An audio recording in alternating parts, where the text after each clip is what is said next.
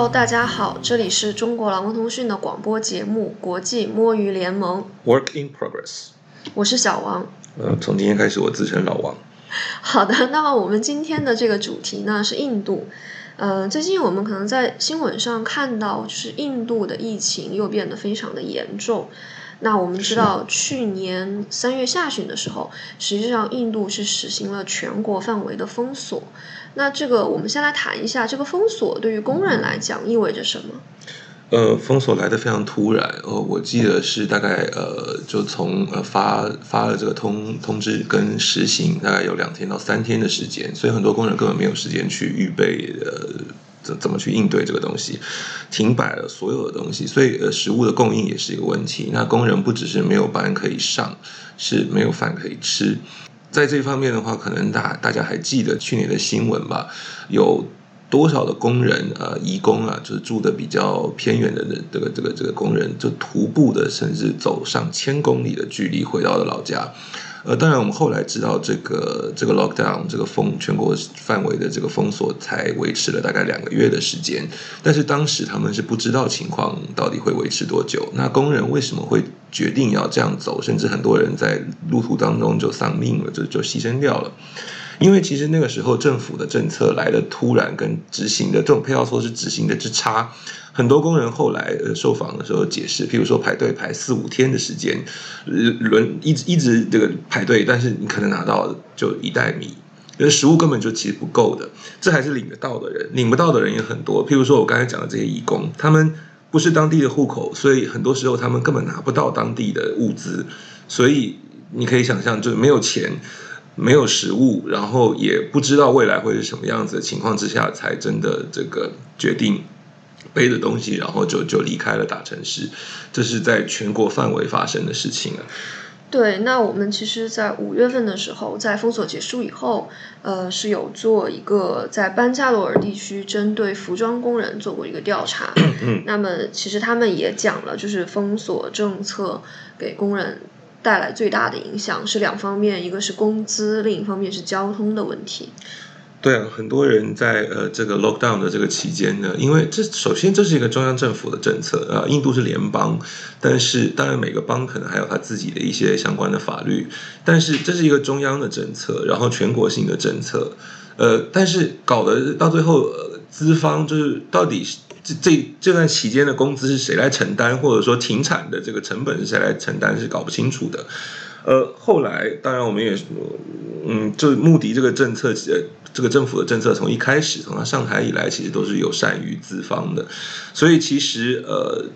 呃，有一些厂会给工人补发工资，有一些不会，有一些是争经过争取之后，经过工会的这个争取谈判。才可能会发放，比如说百分之五十、百分之三十等等的工资，这这是后来争取到的。但是政府的政策，不管是在譬如说我刚才讲那个来的突然，呃，配套措施执行的差，然后还有就是这些法律的责任啊，工资这么重要的一个东西，到底这个责任是在谁，都呃理不清楚，这是非常严重的一个问题。那呃，穆迪的我们刚才讲，他呃很多方面的政策是有善于这个这个经济发展，我们说的好听一点。但是其实，嗯，最严重的另外一个问题，是因为有这样的一个中央，很多邦的政府呢，其实在疫情结束不是结束，在那个 lockdown 结束之后，呃，恢复经济活动的过程当中，呃，单方面的决定。就把所有劳动方面的保护这些法律全部都暂停使用，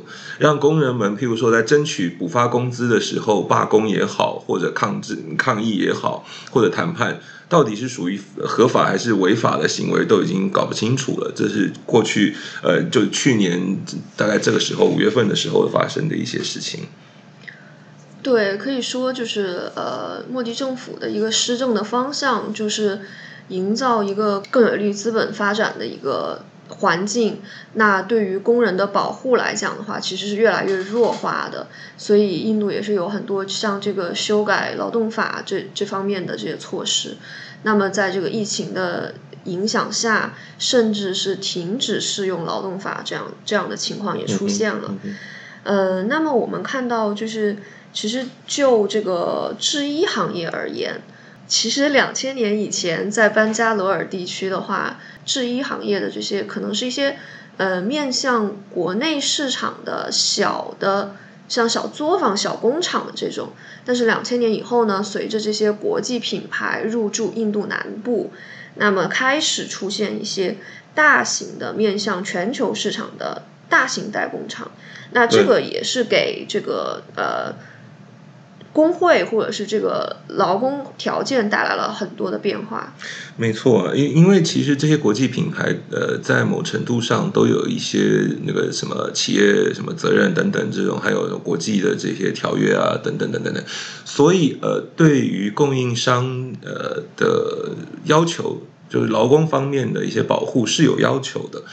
但是呃。可惜的地方就是不一定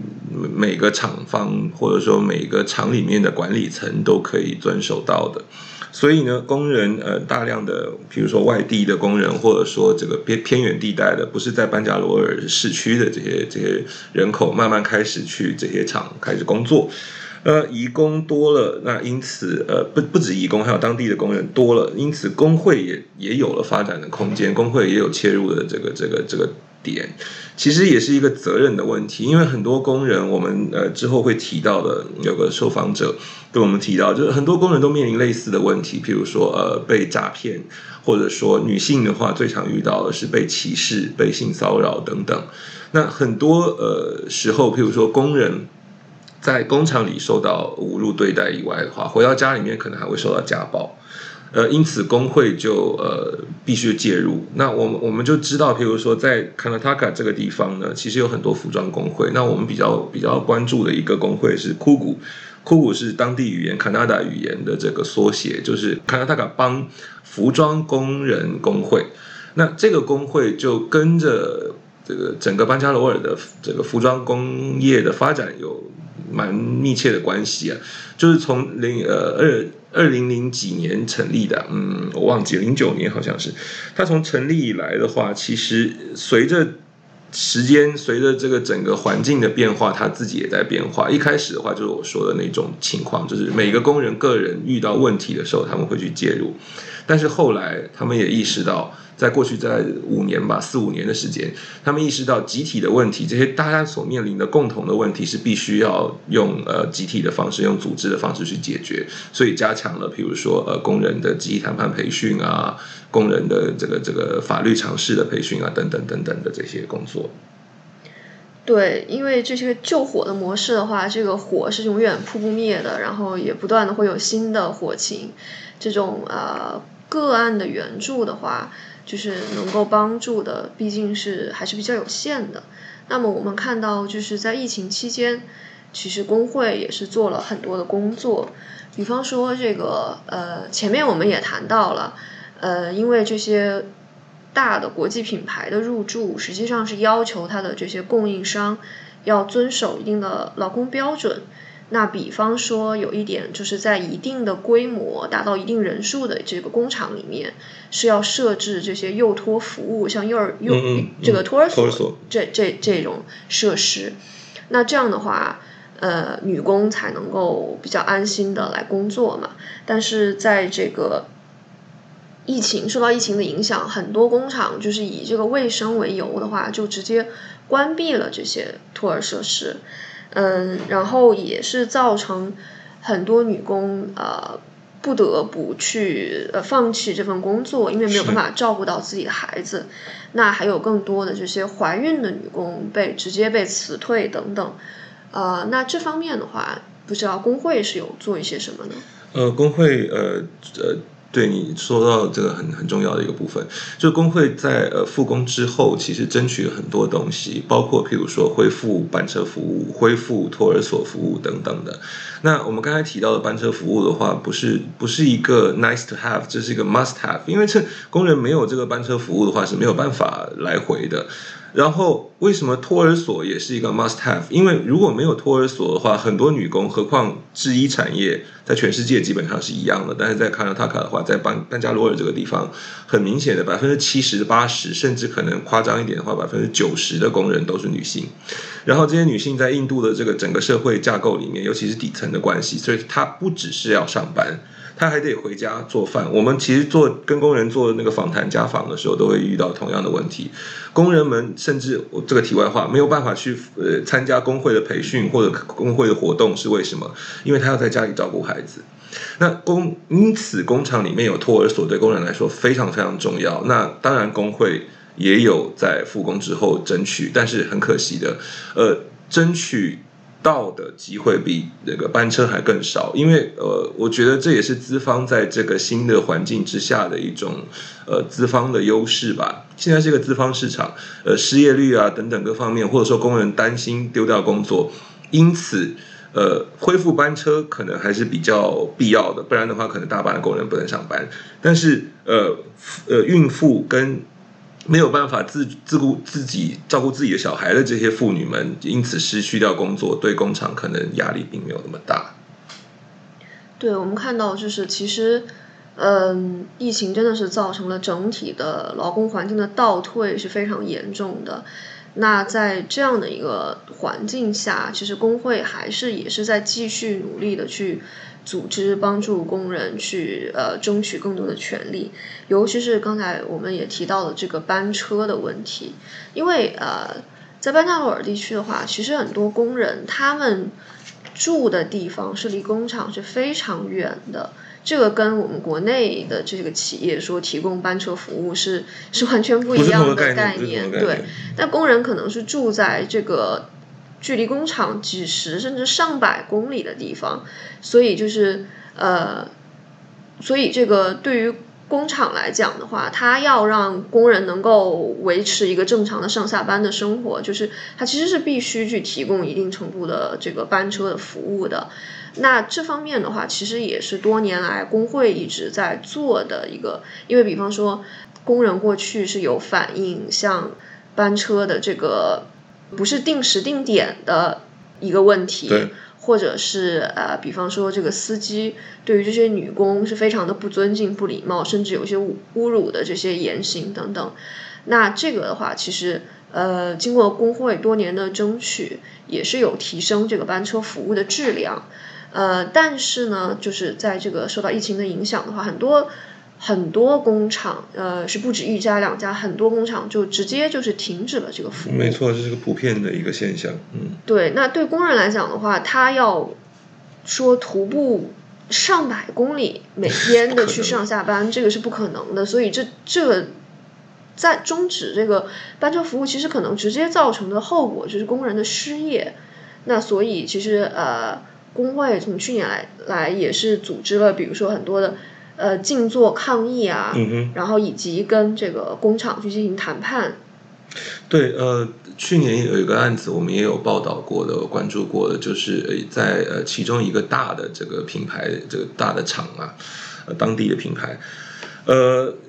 他们呃就是发生这件事情，然后工人大部分的工人都是女工，就静坐了连续好几天，然后因此得到了就是交通补贴。呃，这个这个比较特殊的地方，呃，但是。很可惜的，交通补贴是给了一个一个市区的交通卡，这市区的交通卡其实不适用于他们必须要坐的交通工具，所以后来这个这个问题也也没有真正的得到解决，很可惜的。呃，有一有一些地方，有些厂倒倒是恢复了这个班车的服务，然后呃工会可能跟厂方是进行了某种呃协议，因此承担了部分的这个交通费。